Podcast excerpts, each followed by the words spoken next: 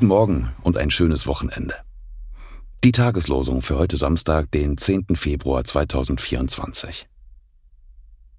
Mein Mund soll verkündigen deine Gerechtigkeit, täglich deine Wohltaten, die ich nicht zählen kann. Psalm 71, Vers 15. Maria sprach, Er hat große Dinge an mir getan, der da mächtig ist und dessen Name heilig ist. Lukas 1, Vers 49. Die Losungen werden herausgegeben von der Evangelischen Brüderunität Brüdergemeinde.